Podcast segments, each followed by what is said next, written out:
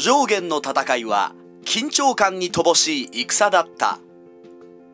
諸葛亮が沈没した戦いとして有名な五条原いくつもの描写があることでその五条原が大地であることはよく知られています。しかし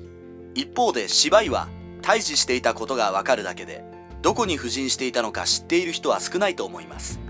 ですので今回は両者が対峙した伊水盆地の状況を解説します。ではここに現在の地図ではありますが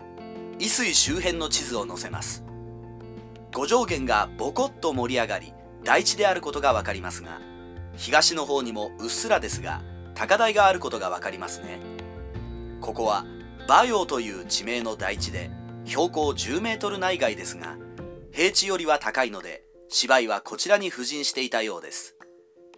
2つの大地の間は衣水があふれて切り開かれた平地でありたくさんの農民が農作業に従事していました。つまり芝居と諸葛亮はなだらかな盆地にボコッと突き出た2つの大地の上に布陣してお互い罵り合っていたのです。なんだか悲痛な五条原のイメージと違い牧歌的な雰囲気ですね。さて両者が大地の上に布陣していたことで一つの謎が解けます。それは孔明がどうしてひたすら芝居を挑発して決戦に持ち込もうとしていたかという疑問です。つまり手勢が少ない職軍が芝居を攻めるとなると標高10メートル内外とはいえ大地を登らないといけなくなります。もちろん芝居はそれに備えてどう装備しておき登ってくる食兵を狙い撃ちにしてくることでしょう。上から下を狙うのは非常に容易ですから孔明は不利です。それでは割に合わないのでなんとか平地に引き出して海戦に及ぼうと。諸葛亮はあの手この手で芝居を挑発し馬陽大地から引きずり下ろそうとしたのです。もちろん食軍を撃退すれば任務完了の芝居が挑発に乗ることはなく諸葛亮は健康を損ない沈没するわけですが地図の四角の囲いは諸葛亮が築かせた京東穂があったポイントです。途中に流れる川は武香水といい芝居は食軍にここを渡らせまいと先に武香水の対岸に布陣しようとしました。しかし諸葛亮は汽船を制して別動隊を派遣し京東堡を築き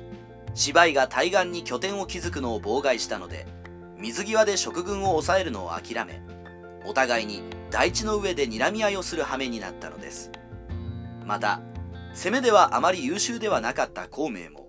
陣地構築は上手で戦争が終わってから五条原の陣地跡を視察した芝居は天下の記載と感想を残しています。もう一つ五条原の緊張感がそげる話をするとこの伊水盆地は適当な川と平坦で肥沃な土地だったのでたくさんの農民が住んでいました。諸葛亮も肥沃な土地に目をつけて食兵に現地の農民と混ぜて屯田をさせていますし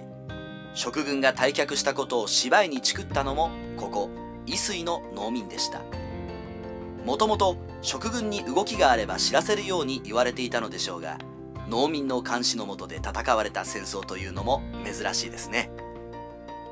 あんれま食の連中が引き上げてくべ。とっつぁんおらちょっくら大将軍様に報告してくるだちょっと待て。褒美をもらうの忘れるでねえぞ。あいよ。きっとこんなやりとりがあったのでしょう。実際伊水の農民は走って芝居に告げたと。関心春秋にはあるので。なんか褒美も早い者勝ちだったんですかね。